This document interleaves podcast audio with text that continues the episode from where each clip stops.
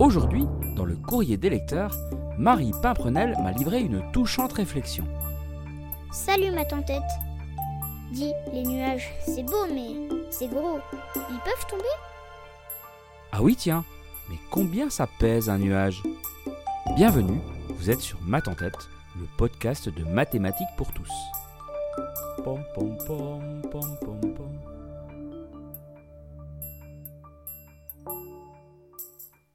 Allez, c'est l'occasion de parler de poids et de masse d'un objet. Difficile de ne pas dire de bêtises, d'autant que, dans le langage courant, on a tendance à assimiler ces deux notions. Mais pas en science. Hein. La masse d'un objet, c'est un nombre représentant sa quantité de matière, et ce, indépendamment d'où il se trouve. L'unité internationale de masse, c'est le kilogramme. Alors que le poids, ça se rapporte à l'action de la force de gravitation sur ce corps, et donc ça dépend de l'astre sur lequel on se trouve. L'unité là, c'est le newton. Si la masse et le poids sont deux grandeurs différentes, elles sont quand même reliées par une expression simple. Hein. Le poids, c'est la masse multipliée par g, où g, ça représente l'intensité de la pesanteur dont la valeur dépend de l'endroit où on se trouve, et elle est exprimée en newton par kilogramme. Sur Terre, par exemple, G, c'est environ 9,81 newton par kilogramme. Et sur la Lune, G, ça vaut 1,62 newton par kilogramme. C'est pour cette raison qu'on se trouve plus léger sur la Lune et qu'on pourrait y faire de grands bonds même sans faire de régime. Voilà, c'est dit. Donc, mea culpa, j'aurais dû appeler ce podcast la masse d'un nuage, mais ça faisait moins joli, alors voilà, j'ai opté pour poids. Bon, je me sens plus léger après cette petite mise au point. Saviez-vous au passage qu'il existe une branche de la physique qu'on appelle physique des nuages? J'imagine donc qu'il y a des physiciens des nuages. Voilà, c'est tout. C'était juste une info comme ça. Mais je trouve ça assez poétique. Je me demande si, pendant les entretiens d'embauche, il y a des tests de pareidolie. Fait-il La pareidolie, vous, vous savez, c'est le phénomène qui nous pousse parfois à avoir des formes dans les nuages. Bon, recentrons-nous sur le sujet, la masse des nuages.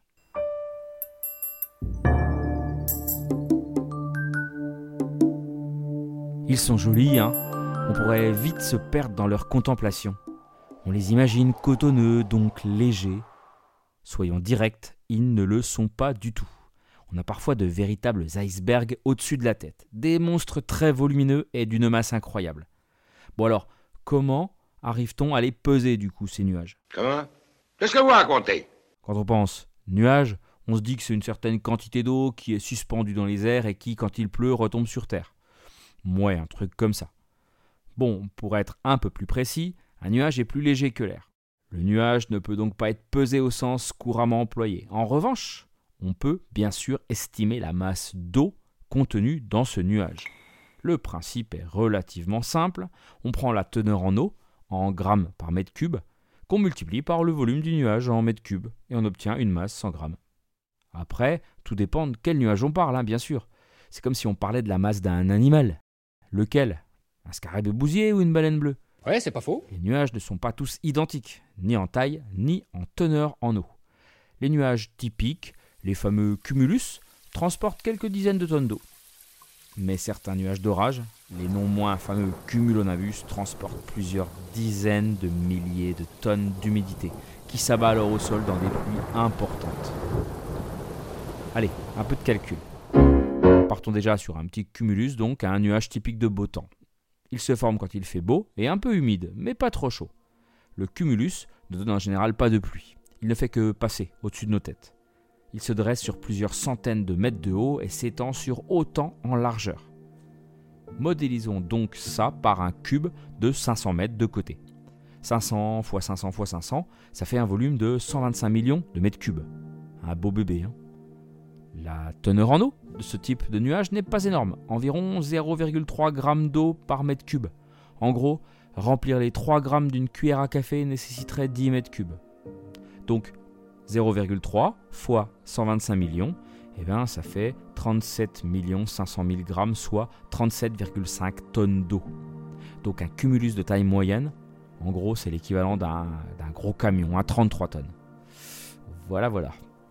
Et si on part maintenant sur un monstre de cumulonimbus beaucoup plus gros et massif, qui peuvent parfois atteindre 15 km de haut, quand même, hein, et s'étendre sous forme d'enclume sur plusieurs kilomètres, vous imaginez le tableau. Hein D'autant qu'ils sont gorgés d'eau, responsables des gros orages estivaux, avec des grêlons, du vent, de la foudre, des fortes pluies. Leur taux d'humidité est environ 10 fois plus fort que le cumulus. Volume estimé pour notre expérience, un cube de 15 km de côté, soit 15 000 x 15 000 x 15 000 mètres cubes, qu'on multiplie encore par une teneur en eau de 3 grammes par mètre cube cette fois-ci.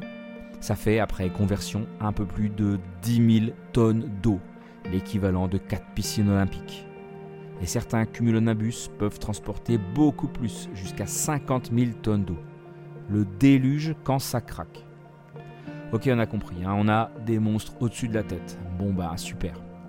La question qui vient inévitablement après, c'est mais pourquoi ça ne tombe pas un nuage? Vous êtes prêts? Eh ben, ça tombe en fait. Comment?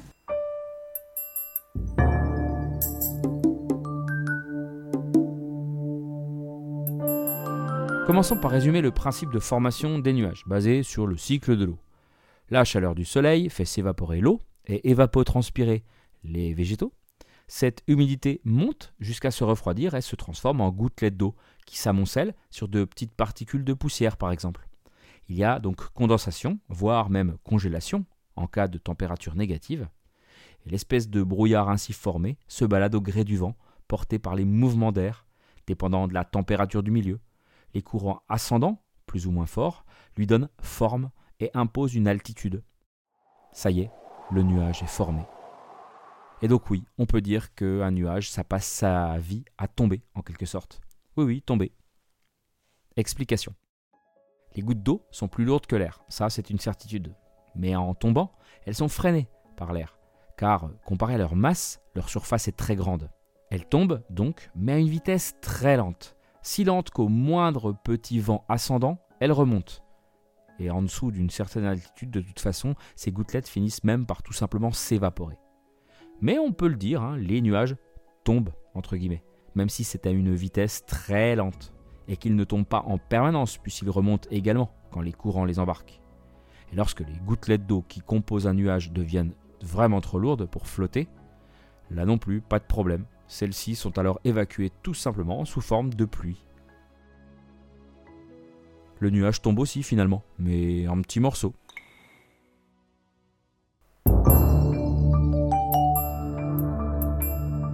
Merci d'avoir écouté ce podcast. À moins d'avoir la tête dans les nuages, vous avez dû m'entendre déjà vous demander régulièrement de vous abonner et de me laisser 5 étoiles et un gentil commentaire sur votre plateforme d'écoute préférée. Eh ben oui, mais c'est important, car c'est un retour qui permet à l'algorithme de recommandation de mettre les podcasts en avant. Vous avez donc votre rôle à jouer, et je compte sur vous. Passez une excellente semaine, et à très bientôt pour de nouvelles aventures mathématiques.